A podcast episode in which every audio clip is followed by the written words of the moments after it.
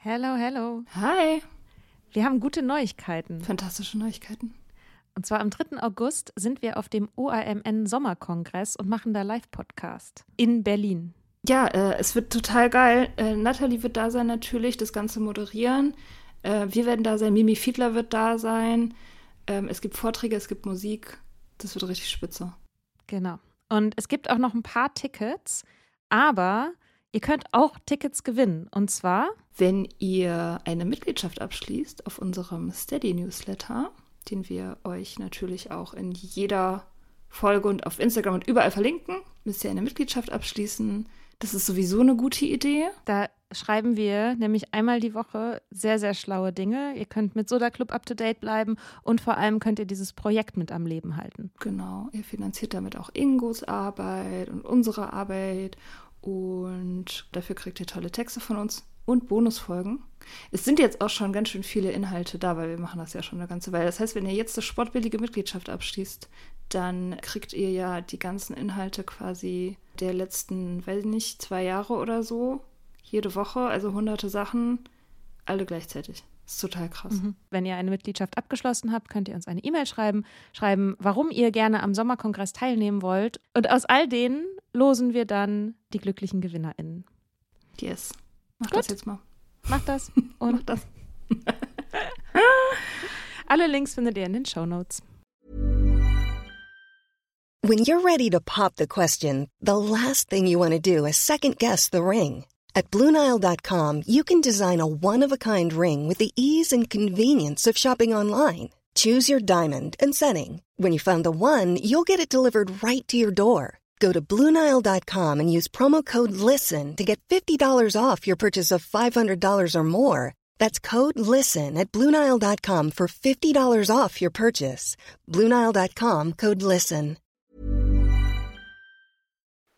Es gibt doch eigentlich keine schönere Jahreszeit zum Daten als den Frühling. Deshalb wollen wir euch Hinge vorstellen. The Dating App designed to be deleted. Hinge ist gemacht für Menschen, die es ernst meinen. Und zwar unabhängig von deiner sexuellen Orientierung oder Geschlechtsidentität. Du legst ein ausführliches Profil an mit deinen gewählten Pronomen, kannst dafür sogar Sprachnachrichten und Videos aufnehmen. All das hilft dem Algorithmus, dir die Menschen anzuzeigen, mit denen du besonders kompatibel bist. Und wenn du unsicher bist, wie du ein gutes Gespräch anfangen kannst, machen dir die Prompts den Einstieg viel leichter. Prompts sind kurze Fragen, mit denen du dein Profil tunen kannst, mit denen du dich so zeigen kannst, wie du wirklich bist. Und dies deinem Gegenüber ermöglichen, gleich ein authentisches Gespräch anzufangen. Hinge hat Prompts speziell für die LGBTQIA-Plus-Community entwickelt. Zum Beispiel, welche queeren Orte deine Favorites sind oder wie Gender Euphoria für dich aussieht. Also, wenn du noch auf der Suche nach authentischen Verbindungen bist, lad Hinge runter und probier die Prompts aus.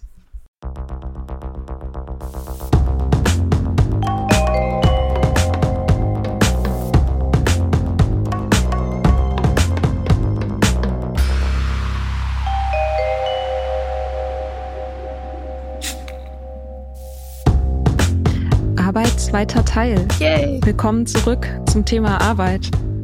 Ja, wir haben sehr viel nicht besprochen. Vielleicht machen wir ja doch noch auch eine Staffel irgendwann. Eine Ah, Arbeitsstaffel. wär toll. Eine ganze Staffel nur aber- über Arbeit. Arbeitsstaffel und eine Liebesstaffel dann. Ja, Ja, finde ich sehr gut. ja. Ja, wir haben ja in der letzten Folge so ein bisschen über unsere beruflichen Werdegänge gesprochen und zum Ende hin auch nochmal darüber, welche Rolle das Trinken gespielt hat, dabei, wie wir Entscheidungen in Bezug auf Arbeit getroffen haben oder auch nicht getroffen haben und warum das wichtig war. Und es gibt ja aber auch noch diesen einen, einen anderen großen Bereich, der so Arbeitssucht ist.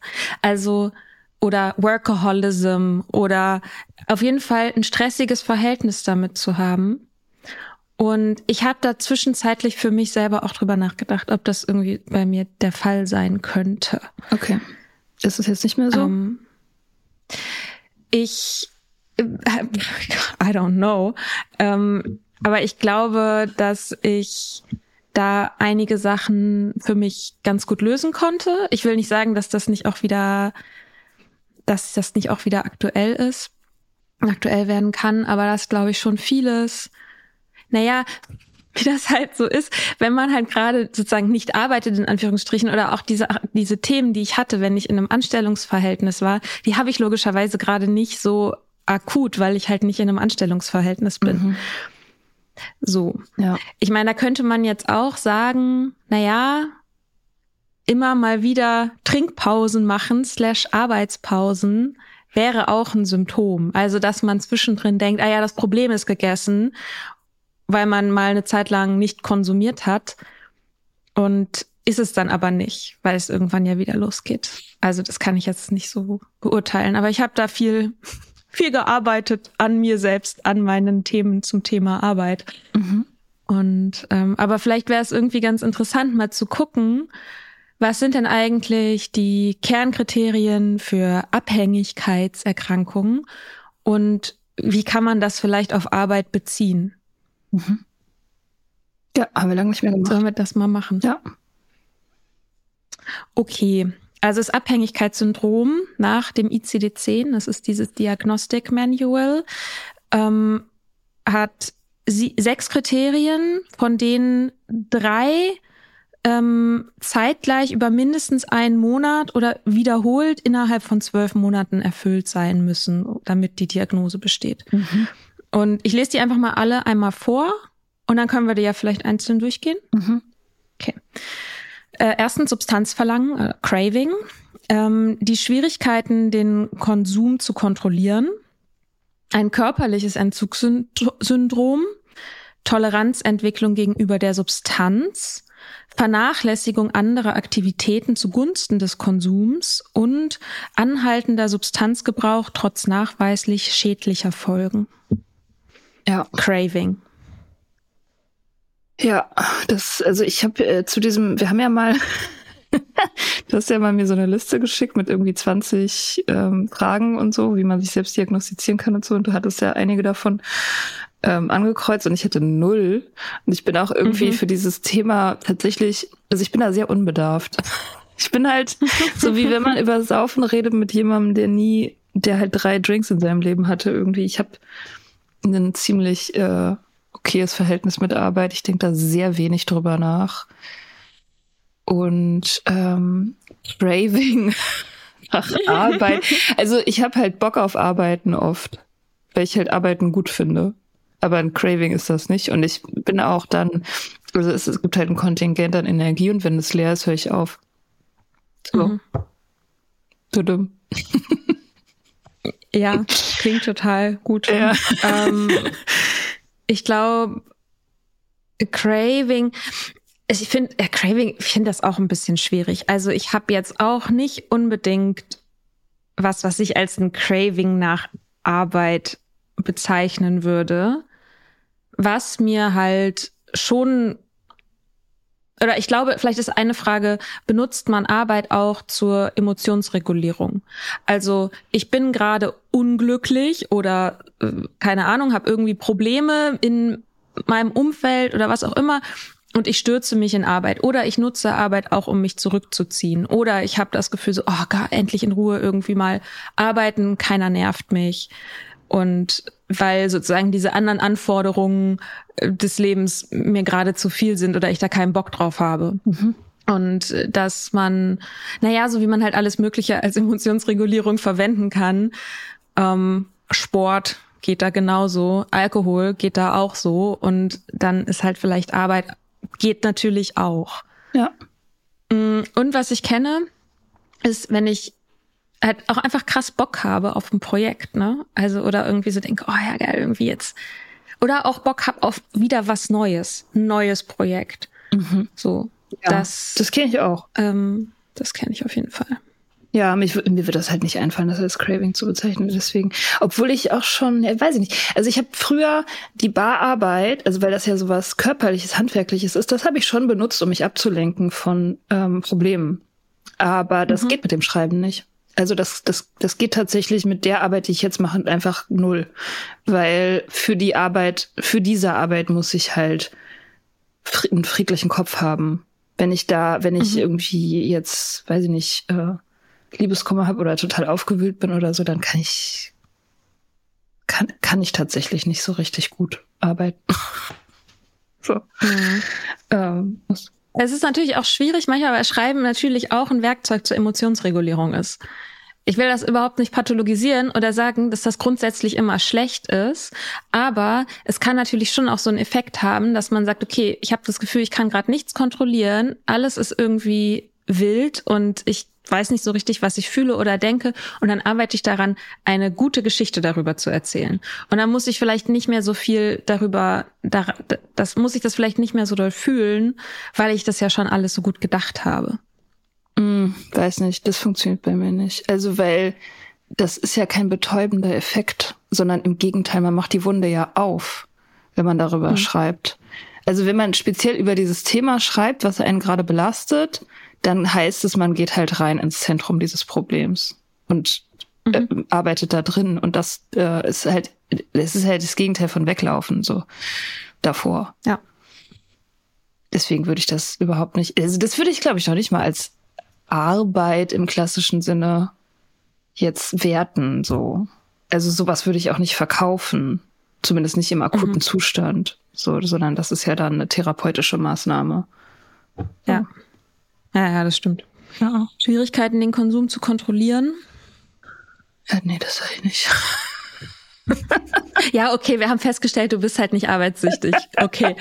ähm, also, ja, weiß ich nicht. Also ich kann das, ich kenne das schon. Also ich kenne das, dass ich mich sehr intensiv in Projekte reingebe und mir das manchmal erst sehr spät auffällt, dass ich vielleicht, dass es jetzt Zeit wäre, einen Schritt zurückzugehen.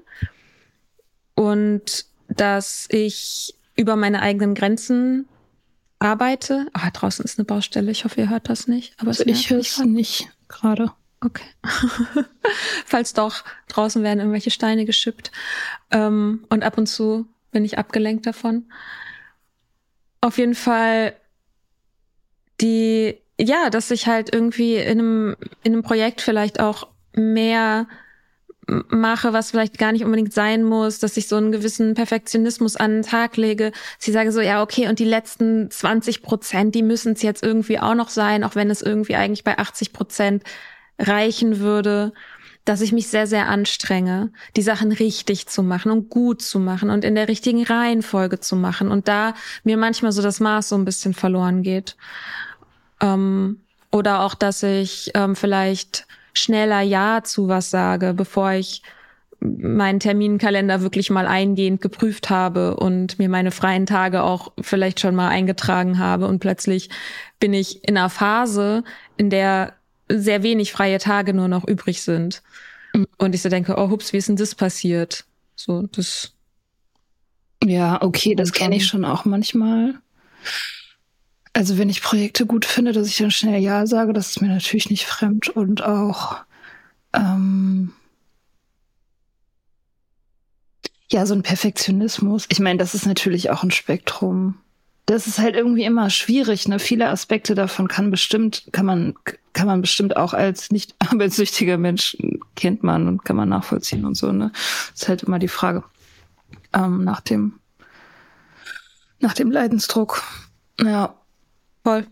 Und ich meine, das ist ja auch, also dass es mal stressige Phasen gibt, das ist ja einfach das Leben, ne? Ja. Also das, da, da ist halt mal viel los. Und dann kommt man mal eine Zeit lang nicht so gut irgendwie ins Bett und dann muss man eine Zeit lang irgendwie früh aufstehen, weil halt irgendwas fertig werden muss und so. Aber ich glaube, die Frage ist so, wenn man so zurückguckt, findet man sich häufig wie durch Zauberhand in diesen Situationen. Ich glaube, das ist vielleicht auch ein besserer Indikator, wenn man also als auf das Jetzt zu gucken, einfach in die Vergangenheit mal zu gucken, wie waren das eigentlich bis jetzt? So ähnlich wie mit dem Trinken auch, dass du nicht unbedingt guckst, okay, wie ist der Konsum jetzt in dieser Minute, weil jetzt in dieser Minute kann ich mir immer sagen, das ist gerade eine Ausnahme. Aber wenn man das über einen längeren Zeitraum sich anguckt und man feststellt, dass man immer wieder diese ähm, harten Phasen von ganz, ganz viel Arbeit hat, in denen man nicht so viel anderes hinbekommt, nachdem man sich zum Beispiel ausgebrannt fühlt und irgendwie immer wieder diese Erfahrung macht, dass einem Sachen über den Kopf wachsen, dann ist das vielleicht ein Zeichen, da mal hinzugucken. So. Und so ähnlich ist es ja mit dem Trinken auch. Wenn ich diese Phasen habe, in denen ich immer wieder diese Abstürze habe, seit Jahren, Jahrzehnten vielleicht, dass ich immer wieder die, die Erfahrung mache, dass ich die Kontrolle verliere oder dass ich meine Regeln breche, so dann ist halt, muss ich halt den Track Record angucken. Ja. Ja, Regeln brechen ist immer ein guter Indikator. Und keine Regeln machen, ne? Stichwort intuitives Arbeiten. Hm. Gut, das ist schwierig, wenn du einen Arbeitgeber hast, ne? Äh, wieso? Naja, du musst halt zu bestimmten Zeiten irgendwie da sein. Nein, das meine ich nicht. Das ist ich ja meine Regel. Regeln, um die zu um den Kon also um den Konsum zu begrenzen. Also so, Mhm. ich werde nie wieder am Sonntag arbeiten, so sowas. Also das, Mhm. das äh, natürlich muss man re sicher an Regeln. Ich habe ja auch To-Do-Listen und so. So ist ja nicht, das ist ja nicht so, dass ich jeden Morgen aufstehe und so, ach, was arbeite ich denn heute? Irgendwas, I don't know. Alles ganz intuitiv. Ja, nee, das geht natürlich nicht. Der nächste Punkt, ja gut, ich weiß nicht, körperliches Entzugssyndrom. Vielleicht ein bisschen schwierig, oder? Also da, ich meine, da es keine Substanz ist, ähm, denke ich mal, ist das nicht, ist das nicht relevant. Ähm, man kann mit Sicherheit psychische Entzugssymptome haben, Mhm. aber körperliche geht ja jetzt nicht, weil es ist ja nichts drin. Ich weiß es nicht, vielleicht haben auch Leute irgendwelche. Ich habe ja einen arbeitssüchtigen Mann gedatet. Ich hatte schon das Gefühl, dass der körperlich auch das merkt. Also seine, weiß ich nicht, also ob man das jetzt als Entzugssymptom begreifen will, aber er hatte in besonders stressigen Phasen hat er angefangen, Panikattacken zu bekommen, zum Beispiel. Und er hat so, ähm, äh, so Blitzschlafanfälle immer gehabt. Also der hatte, der war halt immer sehr erschöpft und ist dann einfach umgefallen und eingepennt, so wirklich auch sehr, sehr tief und zu seltsamen Zeiten. Und ähm, das, äh, ja, das, also ich werte das mittlerweile Mhm. als, als auch so ein Zeichen dafür, dass da irgendwas nicht ganz ausgewogen war. Ach, und ich glaube schon auch, dass so eine gewisse Fahrigkeit und eine gewisse Nervosität, die sich ja auch körperlich äußern kann, dass du irgendwie immer wieder deine E-Mails checkst und alle so irgendwie im Minutentakt, egal ob Wochenende ist, egal welche Uhrzeit ist, dass du immer dieses, ähm, wie so, so dieses Kribbeln hast, dass du eigentlich gerade noch was machen müsstest und sowas zeigt sich ja auch äußerlich. So. Und das lässt sich dann nur beruhigen, indem du dich dann irgendwie nochmal in Ruhe an den Schreibtisch setzt. So. Ja. Ja, also klar, es ist nicht dasselbe wie bei einer Substanz, aber ich glaube schon, dass, also ja, diese psychischen Effekte, die spürt man bestimmt auch Ja. körperlich. Ja. Und was man, glaube ich, auch spürt, ist, wenn man eben andere Sachen vernachlässigt zugunsten des Konsums, dass man irgendwie sich äh, wochenlang nur von Tütensuppe ernährt oder das nicht mehr schafft, sich irgendwie ein Brötchen zu schmieren und keine Mittagspausen macht, entweder sehr lange nichts isst und dann aber super viel oder also es ist einfach auch viele andere Sachen so aus der Balance geraten, auch körperlich dann. Mhm. Ja. Schlaf, Ja. ja. Nicht mehr durchschlafen und so. Ähm, naja, genau. Äh, vierter Punkt ist Toleranzentwicklung gegenüber der Substanz. Lässt sich natürlich in Bezug auf Alkohol, lässt sich das dann messen. Ein Bier macht nach zwei Jahren Trinken weniger, als es noch vor zwei Jahren gemacht hat. Ja, weiß ich nicht, ob man mit Arbeit Toleranzentwicklung hat. Wahrscheinlich schon. I don't know. Ja, du brauchst halt immer mehr, ne? Du brauchst immer mehr, aber verträgst du auch immer mehr? Das ist ja die Frage. Also, ne, wenn man jetzt irgendwie ständig die Nächte durcharbeitet, zum Beispiel, jetzt im Extremfall, kann man das dann nach zwei Jahren besser wegstecken? I don't know. Ich würde sagen, nein, weil der Körper braucht ja Schlaf, so oder so. Mhm. Ich weiß es nicht. Wahrscheinlich leidet man dann einfach mehr unter den Folgen. Ja, aber dass sozusagen der, wenn, sagen wir, mit Mitte 20 hat, also wenn du, wenn du arbeitest, um Emotionen zu regulieren und um Emotionen nicht zu fühlen, dann brauchst du vielleicht Mitte 20 weniger Arbeit, weniger Projekte, um dieses Gefühl von Beruhigung zu haben. Und dann, wenn du das aber sehr, sehr lange machst, irgendwie die Emotionen brechen sich ja Bahn. Mhm. Und dann brauchst du halt, musst du noch mehr Projekte annehmen oder musst du noch länger arbeiten, um diesen gleichen Effekt von, also die gleichen Benefits des Weglaufens irgendwie zu haben, Mhm. damit sich das, damit du das nicht mehr fühlen musst. Also ich glaube, in der Hinsicht kann man schon sagen, dass so eine Toleranzentwicklung geben kann. Ja. Ja, Vernachlässigung anderer Aktivitäten zugunsten des Konsums. Ich glaube, das ist Ja, machst du das noch? weiß ich nicht. Äh, ich finde auch da ist es manchmal auch ein bisschen schwierig, weil irgendwie ja, ich entscheide mich manchmal dafür zu arbeiten, statt was anderes zu machen. Mache ich das noch? Ich weiß es nicht. Ich habe das auf jeden Fall gemacht.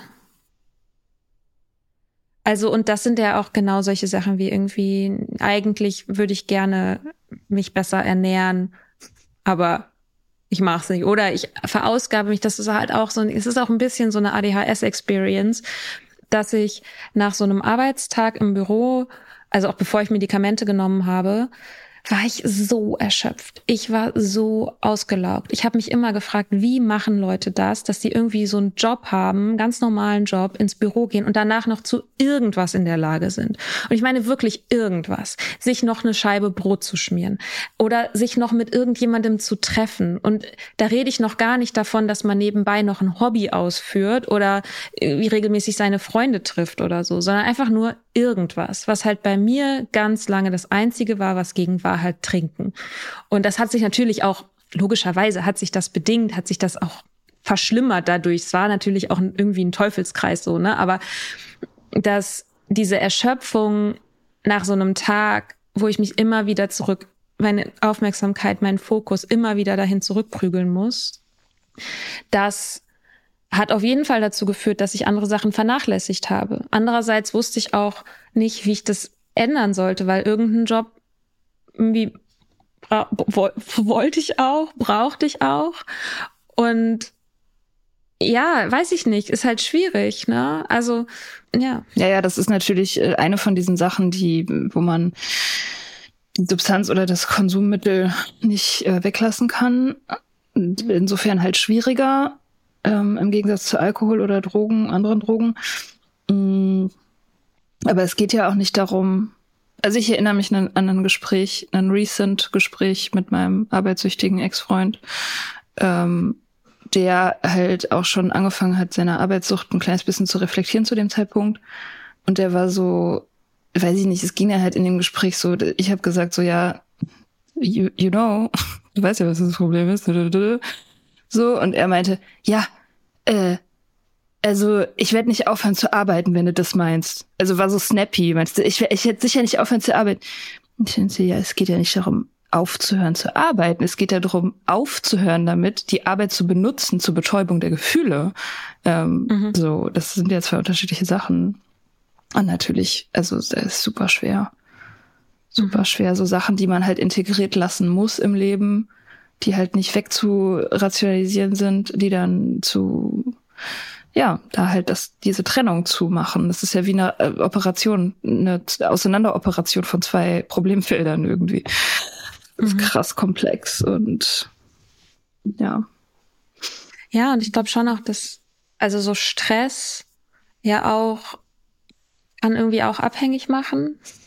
Und ich habe also was für mich auch, und da ist auch wieder ADHS-Experience, ähm, dass ich ganz häufig Stress, also Adrenalin brauchte, um überhaupt handlungsfähig zu werden. Mhm. Also ich habe sozusagen aus mir heraus mit meinem Dopaminhaushalt bin ich nicht äh, bin ich nicht zu Rande gekommen und dann, wenn aber ganz viel Stress da war, wenn mein ganzes Gehirn geflutet war, weiß ich, mit Adrenalin, dann konnte ich plötzlich, das hat sich gefühlt wie an, angefühlt, als würde ich über so eine ähm, so Nebel äh, kommen, also so über so eine Nebellinie. Und plötzlich kann ich klar sehen und plötzlich bin ich handlungsfähig und plötzlich kann ich die Sachen machen. Und das hat halt ein Stück weit dazu geführt, dass ich mich immer wieder auch dass ich mir immer wieder diesen Stress auch erzeugt habe, weil ich gar nicht wusste, wie ich anders sozusagen die, die Sachen schaffen soll. So. Und ich glaube, dass das auch dann was ist, was man dann lernt oder was ich jetzt auch so lernen durfte und bestimmt auch weiterhin darf. Das ist dein Lieblingsausdruck, ne? dass man dann lernen darf, dass das Universum mir geschenkt hat, diese Lektion, mhm. ähm, dass ich das nicht mehr brauche und dass das anders geht. Also, dass ich nicht mehr auf den Stress und auf das Adrenalin angewiesen bin. Ja, das ist gut. Wie macht man das?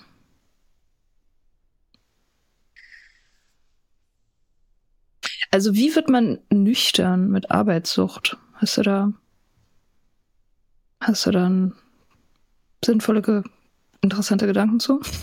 Ich habe hab mir da sehr viele Fragen drüber gestellt, weil ich das halt, ja. weil das mir halt so fern liegt und weil ich halt diesen Mann da äh, paar Jahre lang bei zugeguckt habe und das sehr weird für mich war, ähm, das anzugucken, diese Symptomatik, so weil ich da, ja, weil das wie so ein fremdes, fremde Kultur für mich.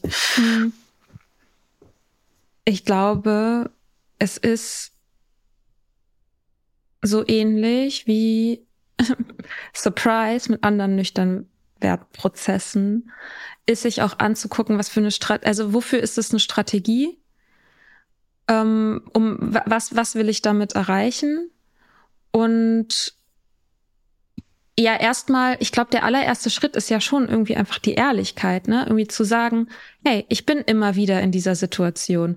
Okay, ich habe, weiß ich nicht, zum Beispiel diese Panikattacken oder ich bin ständig gestresst und habe seit einem Jahr nicht geschafft, irgendwie meinen besten Freund zu treffen, weil ich immer arbeiten muss, dann und das möchte ich so nicht mehr. Das ist ja auch das, worüber wir so in der Kontrollfolge gesprochen haben, der Kontrollfolge gesprochen haben, dass die, wenn ich regelmäßig entgegen meiner Werte arbeite und handle, dann spricht das für einen Kontrollverlust. Und ich glaube, das ist wahrscheinlich irgendwie ein Punkt, wo man sich mal, wo man mal hingucken kann, sagen kann, okay, was sind denn eigentlich meine Werte? Lebe ich, lebe ich nach meinen Werten? Wenn wirklich mein aller einziger Wert in der, auf der ganzen Welt Arbeit ist, ja, dann go for it.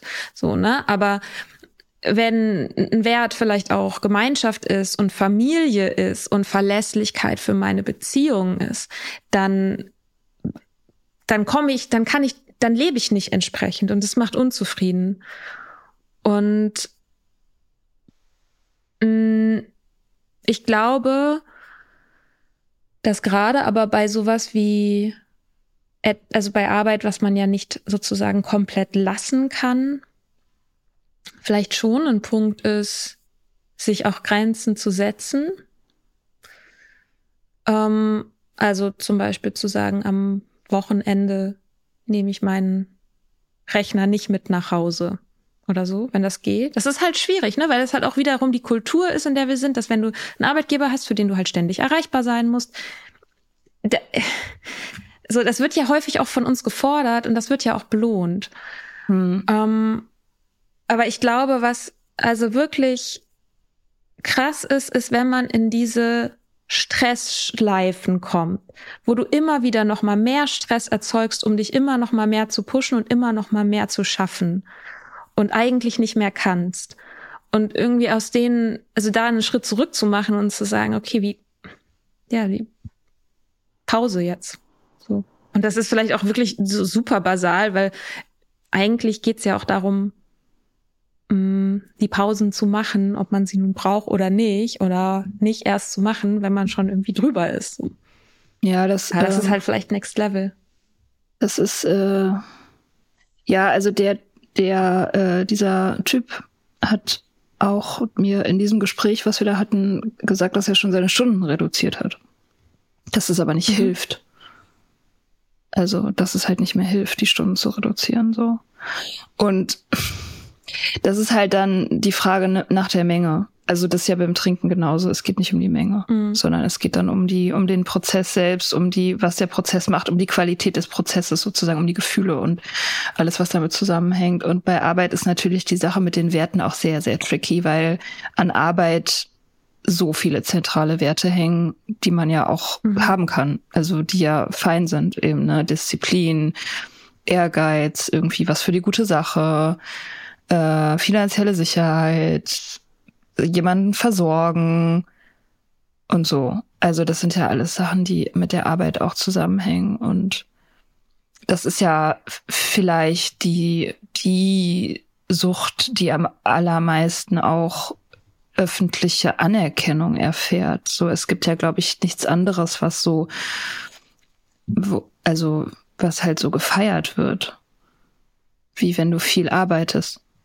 Und ja auch andersrum das Gegenteil, sag ich jetzt mal, also arbeitslos zu sein, ja in den Augen der Gesellschaft ist ja unfassbar stigmatisiert. Mhm. Also die Zuschreibung, die ähm, Menschen bekommen, die keine, die keiner Lohnarbeit nachgehen, das ist ja krass. Also es ist ja eigentlich auch so ähnlich wie mit dem Alkoholiker, ne? Es ist irgendwie faul, charakterschwach, will halt nicht, ist auch in Anführungsstrichen asozial, also äh, handelt entgegen dem Sinne der Gemeinschaft und all diese Sachen so und das vielleicht auch, ja, dass eine Angst auch vor dieser Entwertung da ist so und dass eben genau diese Frage ist, okay, inwiefern generiert man Selbstwert darüber, dass man arbeitet? Und wenn halt wirklich der Hauptanker äh, von deinem Selbstwert halt die Arbeit ist, dann tust du natürlich alles dafür, um die zu behalten, um da besonders gut zu sein, um darüber eben die Anerkennung zu bekommen. Und dann leiden eben andere Bereiche, ne? Many of us have those stubborn pounds that seem impossible to lose, no matter how good we eat or how hard we work out. My solution is PlushCare. PlushCare is a leading telehealth provider with doctors who are there for you day and night to partner with you in your weight loss journey. They can prescribe FDA-approved weight loss medications like Wagovi and Zepbound for those who qualify. Plus, they accept most insurance plans. To get started, visit plushcare.com slash weight loss. That's plushcare.com slash weight loss. Ich habe jetzt zum Beispiel meine Zeit morgens geblockt für Self-Care. Also ich mache es jetzt andersrum. Früher war es immer so, okay, ich musste halt irgendwie um 8, 8.30 Uhr im Büro sein. Hab oft versucht, dann sehr früh aufzustehen, um irgendwie noch eine Runde spazieren zu gehen oder ein bisschen zu meditieren oder in Ruhe zu frühstücken. Und jetzt, wo ich das frei einteilen kann, ähm, mache ich so, dass ich halt morgens Zeit habe für Sachen, die mir gerade wichtig sind. Und es kann natürlich auch sein, dass ich dann mal einen Text schreibe oder mich an irgendwas dran setze, aber dass ich so ganz, dass der Morgen mir gehört und ich nicht sozusagen die Self-Care-Zeit auf die Zeit lege, in der ich sowieso schon kaputt bin. So. Ja. Und das ist für mich, hat das irgendwie, ist das ein guter Shift oder es ist eine gute Verschiebung vom Mindset her, ähm, dass ich nicht als allererstes an meinen Tag an die Stelle, die Nummer eins, die Arbeit stelle. Ja. Ja, das mache ich auch schon seit langer Zeit. Also nicht immer schon, aber dieses morgens so viel Zeit mir einräumen, wie ich brauche, das ist wirklich, das mache ich auch ähm, konsequent, so dass ich auch immer ohne Wecker aufwache. Also Schlaf priorisieren und so. Das finde ich mega wichtig. Ich weiß nicht, dieses Arbeitssuchtthema, ich weiß auch gar nicht, es gibt ja Meetings und so. Ähm, ich weiß gar nicht, wie weit verbreitet es ist oder wie voll diese Meetings sind und wie, also ich fand das. Wir haben alle keine Zeit. ja, ja. Also ich habe, wie gesagt, ja. ich habe diese, diese Debatte ja gehabt mit dem Ex ähm, und so. Das, das war für mich sehr, also das anzugucken war, war sehr, ja, das war einfach krass, weil ich das auch, weil, weil ich die, also weil so dieses substanzlose, also es gibt ja keine Substanz irgendwie und und auch es ist ja keine offizielle Diagnose und es ist ein riesiges Spektrum, bla bla blub.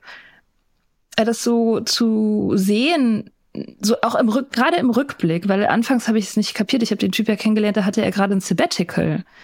So, also ja, ja. praktisch in einer Bingen und Trinkpause. Right. Mhm. Und und er hat das dieses Sabbatical gemacht, weil er kurz davor seine Ehe gegen die Wand gefahren hatte.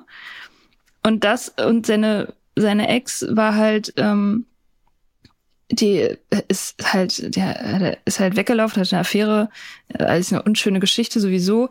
Aber er hat halt vorher zu ihr immer gesagt, ähm, ich, ich höre auf mit Arbeit oder ich mache weniger oder so.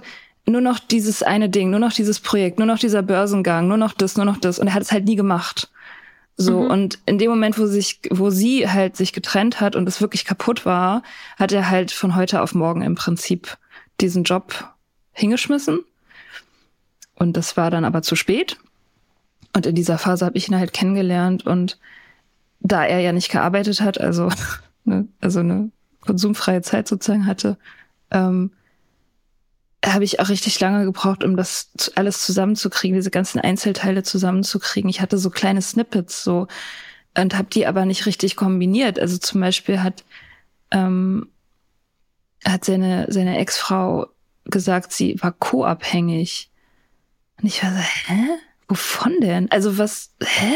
Ich habe es überhaupt nicht kapiert. Und dann mhm. hat sein früherer Arbeitgeber, also in der Zeit, als wir zusammen waren, sein früher, früherer Arbeitgeber zu ihm auf ihn zugekommen und hat gesagt, so, du musst zurückkommen, weil wir schaffen das hier nicht ohne dich.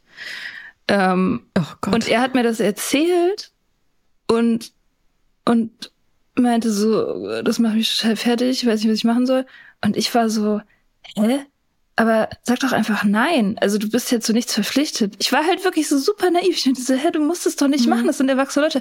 Und er hat mich so angeguckt, so mit, mit Wahnsinn in den Augen und meinte so, du verstehst das nicht. So, mhm.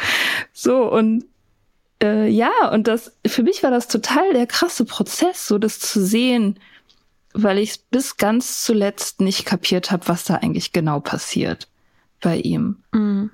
Und ja, es war sehr schmerzhaft. Und ich, ich meine, ich war ja nun nicht die erste Person, die sozusagen auch dann äh, für diese Abhängigkeit verlassen wurde. Aber das war halt wirklich auch crazy zu sehen, wie der so sich in dieser Arbeit dann aufgelöst hat. Also er hat dann nach seinem Sabbatical wieder angefangen und das war im Prinzip der Anfang vom Ende dieser Beziehung auch, ähm, weil der halt einfach, das war so wie Quiet Quitting in der Beziehung. Also der war halt mhm. halt dann einfach irgendwann nicht mehr verfügbar so. Und manchmal war dann so eine Woche lang keine Nachricht. Und dann war ein so ein Ding, ähm, war, ich habe ihm irgendwie was geschrieben nach einer Woche ohne Kontakt und meinte so, Hi, hallo, du hast eine Freundin, was ist los? Und er hat einen Screenshot von seinem vollen Terminkalender geschickt als Antwort. Mhm. Und war ja, halt auch glaub, so ein bisschen mhm. Märtyrermäßig, so guck, was ich alles zu tun habe. So. Ja. Ja. Es ist halt auch so ein, wenn, ich glaube, es hat auch viel so mit so einem Fight-or-Flight-Modus zu tun. Mhm. Dass man halt durch diesen Stress, wenn du permanent in diesem Stress bist, vielleicht auch ein bisschen abhängig bist von dem Stress, du das Gefühl hast, du bist darauf angewiesen oder auch der Stress ist ein ähm, Kriterium für deinen Wert. Mhm dann ist es ja total existenziell, dass du diesen Stress behältst. Mhm. Und du reagierst natürlich im Fight or Flight, reagierst du ja auch genau wieder so, weil du brauchst ja den Stress, um weiterzumachen. Und natürlich funktioniert in, diese, in so einem Moment, funktioniert die Impulskontrolle auch nicht. Also sagst du natürlich zu jeder Arbeitssache, sagst du dann ja. Und Ne, sag mal jemandem, der gerade vorm Säbelzahntiger wegläuft, warum er keinen, warum er keine, warum er den nicht geschrieben hat. So. Und er so, hä, siehst du nicht, dass ich gerade vor einem Säbelzahntiger weglaufe? So. Und ich habe mich aber auch gerade gefragt, ob das auch ein ähm, Arbeitssucht, ob das vielleicht auch speziell ein Thema ist für den vermeidenden Bindungstyp, weil es, glaube ich, sehr viel damit zu tun hat, Intimität zu vermeiden. Ja. Und in den Beziehungen nur so halb da zu sein, während man aber trotzdem vermeintlich Mehrwert generiert. Also sagen wir zum Beispiel in einem Familiengefüge ähm, bist du die Person, die halt ständig arbeitet. Und du kannst sagen, hä, wieso? Aber ich tu doch alles für meine Familie. Mhm. Ich opfere mich auf, Märtyrer, wieder mhm. absolutes Ding. Vielleicht auch ein bisschen so ein Männerding. Mhm auch gerade dieser, also der älteren Generation ja auch, ne, immer gearbeitet und ich, ja, ich, ich tue alles für diese Familie. Außer emotional anwesend zu sein. Außer wirklich da zu sein. Außer, wenn ich da bin, auch da zu sein. Yes. So. Aber ich, sonst tue ich ja alles. Guckt doch, wie viel ich arbeite, ja. damit ihr euch das, damit ihr euer Leben mhm. so führen könnt, wie ihr das mhm. führt. Absolut. So. Also, also ja. Voll. Voll. Ähm, ich habe das, ich habe dieses Buch gelesen, Facing Love Addiction heißt es von Pia Melody. Und da wird diese Dynamik zwischen dem vermeidenden und dem äh, ängstlichen Bindungstyp dargestellt, also exemplarisch, wie das, ich meine, natürlich gibt es auch Mischformen und jede Beziehung ist anders und so, aber die Grundstruktur dieser Beziehung wird da, wird da dargestellt und das ist mir wirklich wie Schuppen von den Augen gefallen, als ich das gelesen habe, weil das so ein deutlich treffend war. Das ist ähm, diese Dynamik, dass sobald die Beziehung aus dieser Liebes als dieser ersten Verliebtheitsphase sozusagen rausgeht, ein bisschen ruhiger wird, wo, also, ne, wo wirkliche Intimität stattfindet, ähm, läuft das halt so, dass die vermeidende Person sich zurückzieht in etwas anderes außerhalb der Beziehung, wo eine hohe Intensität herrscht. Also in der mhm. Regel irgendeine Abhängigkeit oder Aktivität oder auch so eine Art Dissoziieren. Ähm, du hast dann halt die Beziehung, die sozusagen emotional stillgelegt wird, so ausgeblutet wird. Und aber außerhalb dieser Beziehung äh, gibt es irgendwo so ein Feld, wo eine hohe Intensität ist. Und das entzieht der Beziehung die Intensität. Und das, mhm. das war exakt so, wie sich das angefühlt hat. Und ich habe da auch später auch mit Freundinnen drüber geredet und so, und die meinten alle so, ja, so eine Beziehung hatte ich auch schon mal. So, halt, mhm. wo du halt in der in dem gleichen Raum bist und das war auch mein finales Gespräch übrigens mit diesem Mann so ähm, du bist im gleichen Raum und er sagt dir ja wieso was ist denn ich bin doch da aber er ist definitiv nicht da also er ist nicht wirklich anwesend so und das ist dann dieser Streitpunkt weil die Person das nicht versteht und auch leugnet eben so ich bin doch hier mhm. ich bin doch körperlich anwesend so ähm, das ist mega interessant ja und ja auch das was willst du denn noch von mir? Ja, genau. Ich mach doch schon alles. Ja. Und dahinter steht ja auch ein riesiges Leid. Ne? Also ich verstehe, dass das total äh, frustrierend ist, mit einer Person in einer Beziehung zu sein, die sich auf diese Art und Weise immer wieder entzieht. Aber es steht dahinter ja wirklich, da steht ja eine Existenzangst. Ja. Ähm, da steht die Angst vor Wertlosigkeit, da steht auch die Angst davor, wirklich erkannt zu werden und sich wirklich einzulassen und davor, dass wenn man, weißt du, eine Person kannst du halt nicht so einfach ersetzen wie eine Arbeitsstelle. Und das ist ja auch was, wo du sagen kannst, bei einem, in der Arbeit, so du kannst immer weitergehen, du kannst immer weitermachen, du findest immer irgendwie den nächsten Job, du findest immer irgendwie das nächste Projekt und äh, worüber du auch Prestige irgendwie und Anerkennung generieren kannst. Aber in der Beziehung, da, da könnte es halt sein, dass das richtig, richtig scheiße wehtut, wenn man sich einlässt und gesehen wird und wirklich da ist und dann klappt's nicht. Und dann trennt man sich. Und es ist halt einfacher, sich vorher irgendwie zu verabschieden. Und es ist, glaube ich, es ist ja kein bewusster Prozess so, ne? Das ist ja nichts, was man, wo man sagt so, aha, es wird mir ein bisschen nah. Ich glaube, ich werde mich äh, jetzt in die Arbeit zurückziehen. Bye.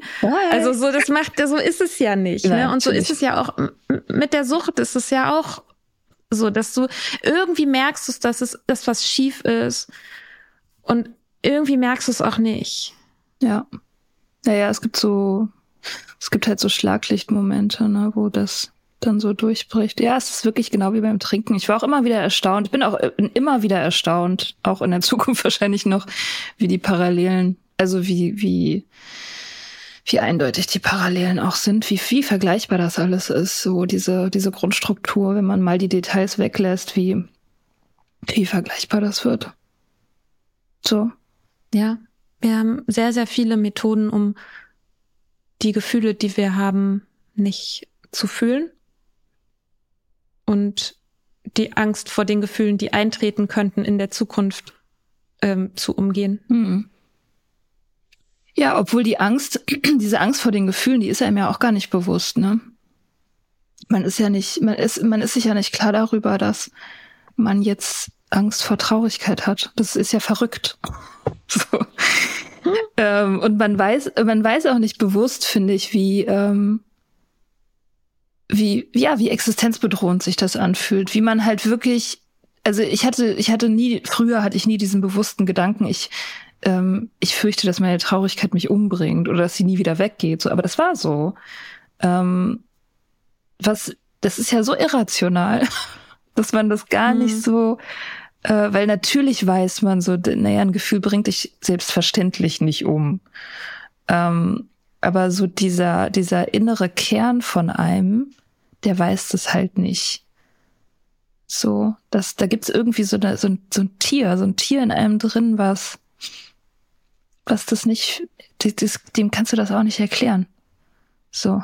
Ja, es sind so, das sind sowieso Programme, die so automatisch abgespult werden, die man irgendwo hat man seine Lektion im Leben gelernt und man, wenn es, wenn eine Sache, wenn das sozusagen ein, eine Situation getriggert wird, dann läuft das einfach ab und du landest sofort bei dem Gefühl. Mhm. Also ähm, ich hatte so eine, ich hatte so eine Erkenntnis neulich über mich und das ist, dass ich mich ähm, sehr früh auch irgendwie missverstanden gefühlt habe. Da, die Erkenntnis hatte ich schon länger. Aber dass dieses, dass ich auch Angst davor habe, missverstanden zu werden. Und ich habe halt auch deshalb diesen, diese ganze Arbeit auch mit Worten und mich auszudrücken und mich zu erklären und mich auch anderen zu erklären und auch die Welt zu erklären und all diese Dinge, da bin ich gut drin geworden, weil ich ja, weil ich das Gefühl hatte, dass ich einen Mangel ausgleichen muss. Und das ist ja auch was, was mir wirklich liegt und was ich gerne tue und wo ich auch irgendwie stolz drauf bin und auch Wert draus ziehe und all solche Sachen. Die Sache ist bloß, und das ist die Erkenntnis, die ich neulich hatte, je mehr ich kommuniziere, desto mehr kann auch missverstanden werden. Mhm. Also je mehr ich im Podcast sage, je mehr Podcast-Folgen wir haben, je mehr Leute das hören, desto mehr Leute können missverstehen, was ich sage. Also ich habe sozusagen auf dieser Ebene habe ich mir auch meine eigene Hölle gebaut. So und um dieses Gefühl, um gegen dieses Gefühl anzukommen, denke ich in meinem Kindheitsbrain irgendwie, ich muss noch mehr kommunizieren, weil ich habe ja Angst davor, missverstanden zu werden und deswegen muss das noch mehr sein. Und das war so eine Erkenntnis, wo ich gemerkt habe, ach ja, stimmt, ich kann da ja aussteigen. Also ich kann natürlich weiterhin kommunizieren, ich kann irgendwie diese ganzen Sachen machen und ich kann das Gute davon nehmen. Und die, aber diese Angst, dass mich jemand missversteht und dieses, diese Kindheitsangst, dieses, dass ich da, damit vor irgendwas weglaufe oder dass ich dieses Gefühl irgendwie umgehen kann, das muss ich nicht mehr machen. Ich bin jetzt erwachsen. So, und ich kann damit umgehen, wenn jemand irgendwie was anders versteht, als ich das gemeint habe, oder vielleicht auch einfach nicht meiner Meinung ist. Und das ist, das ist nicht existenzbedrohend. Mhm. Und ich glaube, dass es halt, dass wir viele Menschen, die so ein Problem haben mit ihrer Arbeit, so, die oder die da dieses stressige Verhältnis haben, ich glaube, das lohnt sich mal zu gucken, was ist das, was ich bei der Arbeit mache? Und was ist das, also auch Kindheit, immer in die Kindheit zu gucken. So, gibt es sowas, wo ich, wo so ein Programm abläuft oder eine Situation, die da so kommt? Und die muss ja gar nichts unbedingt mit Arbeit zu tun haben. Das kann ja, also meine, meine Erinnerungen, die ich zu diesem missverstandenen Ding habe, hat überhaupt nichts mit Arbeit zu tun. Mhm. So logischerweise, weil ich wird keine Ahnung drei. Ja, also ähm, ja, das fand ich irgendwie ganz interessant und ich glaube, dass wir das, dass da viele irgendwie so, ja, man wird halt in dem gut, wo man irgendwie so einen Mangel empfindet. Ja, also ähm, ich habe häufig, also auch in diesem Buch, über das ich gesprochen habe, steht, dass äh, diese avoidant Leute auch ähm, auch häufig Männer aus kulturellen Gründen, ähm, eben diesen, diese, diesen Avoidance-Stil und auch dieses, äh, was du eben beschrieben hast, ne, dieses durch Leistung, Wertschöpfung und so, dass sie das haben, weil sie in ihrer Kindheit äh, eine Verantwortung, oft eine Verantwortung übernehmen mussten, die sie nicht logischerweise nicht als Kinder tragen konnten, für ihre Eltern in der Regel. Mhm.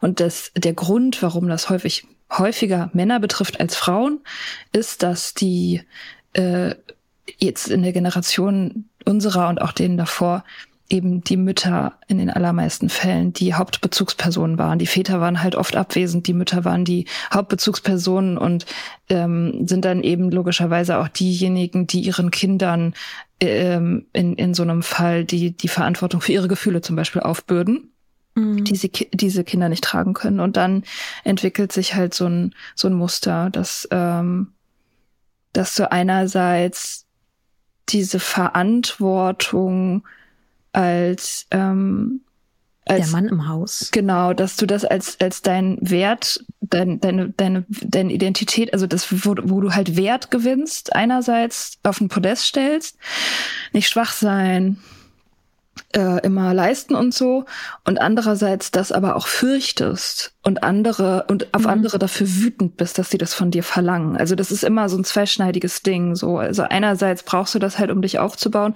und andererseits machen dich die Leute total wütend, die das von dir fordern. Deswegen es gibt's halt auch diese toxische äh, Spirale mit den needy ähm, ängstlichen Attachment-Style-Leuten, weil die genau das eben dann triggern. Und bei diesen Kindheitssachen ist es ja immer so, dass du la so lange zurückgehst in diese Situationen, bis du sie entweder gelöst hast, was auf diese Art und Weise nie passiert, oder bis du dir da dessen bewusst geworden bist und das eben abstellst mit Hilfe des inneren Erwachsenen, der dann sagt, deine Kindheit ist vorbei, das bedroht dich dein Leben, es fühlt sich jetzt alles blöd an, aber wir müssen hier nicht weiter irgendwie aktionistisch reingehen. Ja, das ist Nüchternheitsarbeit, ne? Das ist Nüchternheitsarbeit. Es ist immer der gleiche Shit. ja. Mhm. Und es ist sehr, sehr schwer. Ich finde das wahnsinnig schwer. Ich habe das ja bei Arbeit nicht. Ich habe es halt bei Beziehungen. Äh, aber es, ich bin mir sicher, dass sich das exakt genauso anfühlt. Das ist ja völlig egal ist irgendwie, was für ein Muster du fährst, die Gefühlsstrukturen, das, was da genau passiert, das ist ja, das ist ja echt, das ist genau das Gleiche. Und dieser kindliche Anteil ist halt mega hingezogen dazu und will da unbedingt hinrennen und das halt lösen. So, weil es halt ja. früher nicht geklappt hat. Aber das Kind muss halt davon abgehalten werden, das zu versuchen. so. Ähm, das ist halt, das ist deswegen so schwer, weil es so kontraintuitiv ist. Äh, Finde ich. Also, weil alles in dir selber sagt, also alles in dir selber sagt das Gegenteil die ganze Zeit.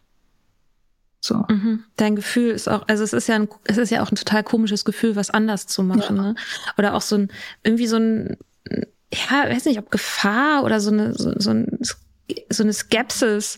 Also ich habe neulich ähm, habe ich Termine, also ne, ich ist ja jetzt quasi eine frisch, frische Selbstständigkeit, die ich gerade am Aufbauen bin und yay, ähm, hab, Baby selbstständig. Yay. Und es gibt halt jetzt so zwei Tage zum Beispiel, also außerhalb des Wochenendes, die ich frei halte von Terminen. Mhm. Ähm, und also jetzt nicht unbedingt jede Woche, aber so die sind frei und ich habe mehrfach jetzt schon Anfragen bekommen für genau diese beiden Tage. Und ich habe immer wieder, und da ist sonst nix, ne? ähm, also was heißt nix? Also privates halt so, ne? Aber äh, auch schon wieder sehr mhm. telling. Mhm. Nichts. Da ist nichts außer meiner Beziehung Lehre, und meinen Freunden und meinem sonstigen Leben. ähm, ist nur Liebe. Ja. Ähm, nee, aber das, also, dass ich halt gemerkt habe, dass sich das komisch anfühlt, abzusagen und zu sagen, nee, da kann ich nicht. Auch das Gefühl zu haben, bin ich gerade irgendwie kompliziert? Mache ich es gerade für alle anderen komplizierter? Weil ich sage, aus diesen hm, Gründen, die für mich ja irgendwie so, so halb gelten, also rational natürlich total gelten, aber auf so einer Emotionsebene, dass ich denke, okay, kann ich das jetzt einfach machen? Einfach nur so für mich? Und mm. das ist halt auch nicht so einfach so. Und das fühlt sich irgendwie auch irgendwie ungewohnt an, als ob ich so wirklich so auf so einem neuen ähm, Gefährt sitze, von dem ich gar nicht so richtig weiß, wie das funktioniert. Mhm. Obwohl ich irgendwie gar nicht weiß, wenn ich jetzt auf den Knopf drücke und es bewegt sich irgendwie so komisch und alles fühlt sich irgendwie so ganz anders an. Mhm. Ja. ja, voll. Das ist eine interessante Erfahrung ist ja auch bei der Nüchternheit vom Alkohol, das ist auch so ähnlich, dass man da, ich erinnere mich gut daran, am Anfang läuft man so durch die Welt und denkt sich so, wow, ist das komisch. Genau. Ja. so, ich habe das ja, gar so, nicht so, erwartet. Alles funktioniert anders. So ja, ja, genau. Als ob du plötzlich so ja. wie, du, du hast einen Hebel, den du kennst und du betätigst den und es passiert aber was anderes. So ganz, mhm. ja, ganz weird. Ganz seltsam ist das. Ist total desorientierend, äh, auf eine gute Art. Ja. Aber es kann einem natürlich auch Angst machen. Ja, voll, klar. Ja, ja, es ist halt alles, äh, es ist chaotisch. Es ist chaotisch. Und wenn ich gelernt habe, dass die, wenn ich für mich selber einstehe und ich habe irgendwann in meiner Kindheit gelernt, oder also ich habe, diese Lektion habe ich aus einer Erfahrung meiner Kindheit mitgenommen, wenn ich für mich einstehe, dann ähm, kriege ich Ärger, dann wird mit mir geschimpft, dann werde ich nicht gehört und dann fühle ich mich wertlos. Dann habe ich das so häufig durchgespielt, dass bei dem ich stehe für mich ein, sofort ich ans Ende rutsche in die Wertlosigkeit, weil diese ganzen Erwartungen, die ich an alle anderen habe, die werden einfach übersprungen. Ich bin einfach sofort wertlos.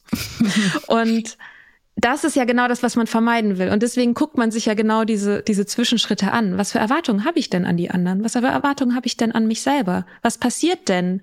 Was denkt denn mein Kind, was passiert, wenn ich das mache? Mhm. Ja, und ja, und das die Erfahrung, die man dann macht, wenn man es anders macht, ist in aller Regel äh, passiert halt gar nichts oder sogar Positives. Ja, oder ist auch anstrengend, aber anders halt. aber ja, ja, also ich meine langfristig gesehen, diese diese Kunst Nein zu sagen, jetzt egal in welchem Bereich, äh, haben wir, ich glaube, da haben wir alle ein bisschen Defizite so, ne, hm. äh, mit Abgrenzung. Aber auf Dauer sind da, glaube ich, auch andere Leute dankbar. Also mehr als äh, ne, es gibt diese, diese, diesen Essay von Melissa Fibos, wo sie darüber schreibt, dass sie auf einer Kuschelparty ist und da äh, die Kunst des Neinsagens und des äh, Consent sozusagen nochmal als Erwachsene lernt. Und da wird immer gesagt, ähm, also wenn, das, das läuft halt so, da kommt einer auf dich zu und sagt so, darf ich, keine Ahnung, deine Haare streicheln? Und wenn du diese Person irgendwie nicht riechen kannst, dann sagst du, nein, darfst du nicht. Und das fühlt sich überraschend rude an. Und man hat da, oder sie hatte da, schreibt sie, und ich kann mich damit identifizieren, Hemmung, Nein zu sagen. Und die andere Person sagt dann nach deinem Nein, thanks for taking care of yourself.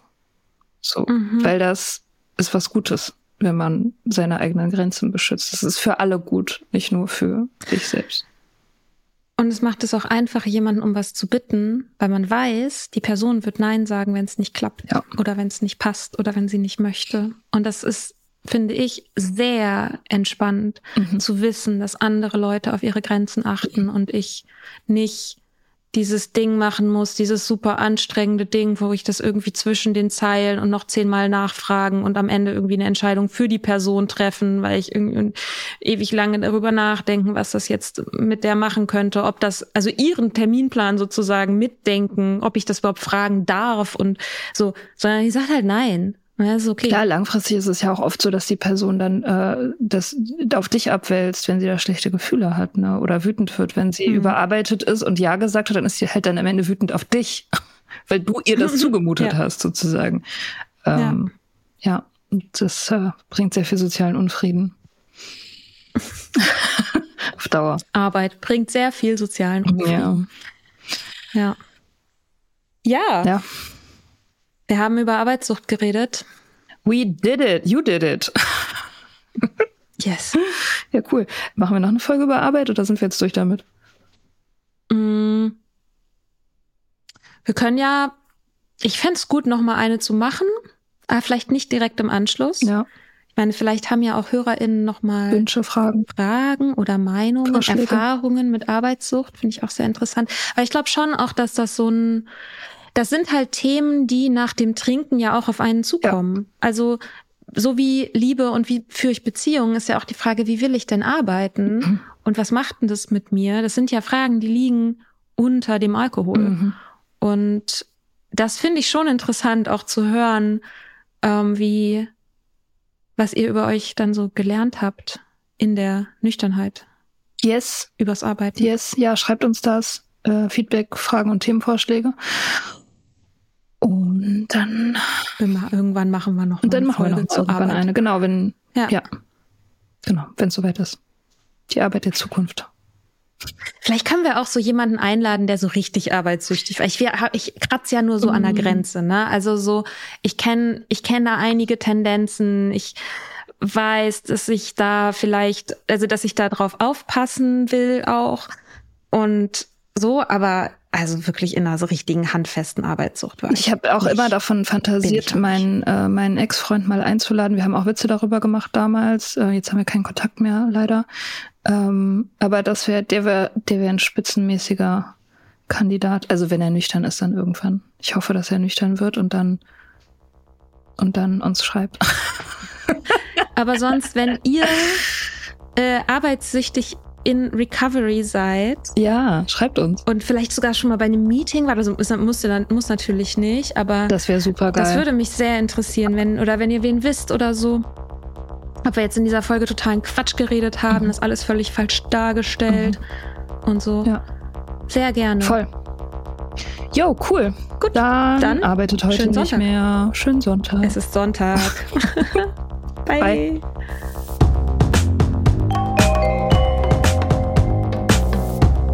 Wir hoffen, dir hat diese Folge gefallen. Wenn du mit Soda Club up to date bleiben willst, dann kannst du das auf sodaclub.com. Dort findest du nicht nur alle Podcast-Folgen, sondern auch das Soda Mag, Magazin für Unabhängigkeit. Wenn du Steady-Mitglied wirst, kannst du unsere Arbeit unterstützen und bekommst noch dazu unseren Newsletter voller Ge Planning for your next trip?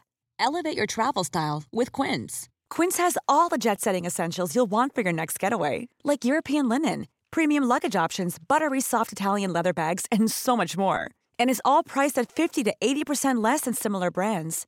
Plus, Quince only works with factories that use safe and ethical manufacturing practices.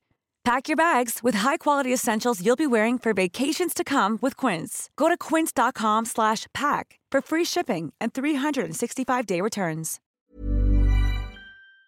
Aller Bonusinhalte. Schreib uns für Feedback, Fragen und Themenvorschläge. Wir lesen alles. Und wenn du ein Sternchen bei Apple Podcasts und Herzchen bei Instagram gibst, dann lieben wir dich für immer. Bis bald auf sodaclub.com.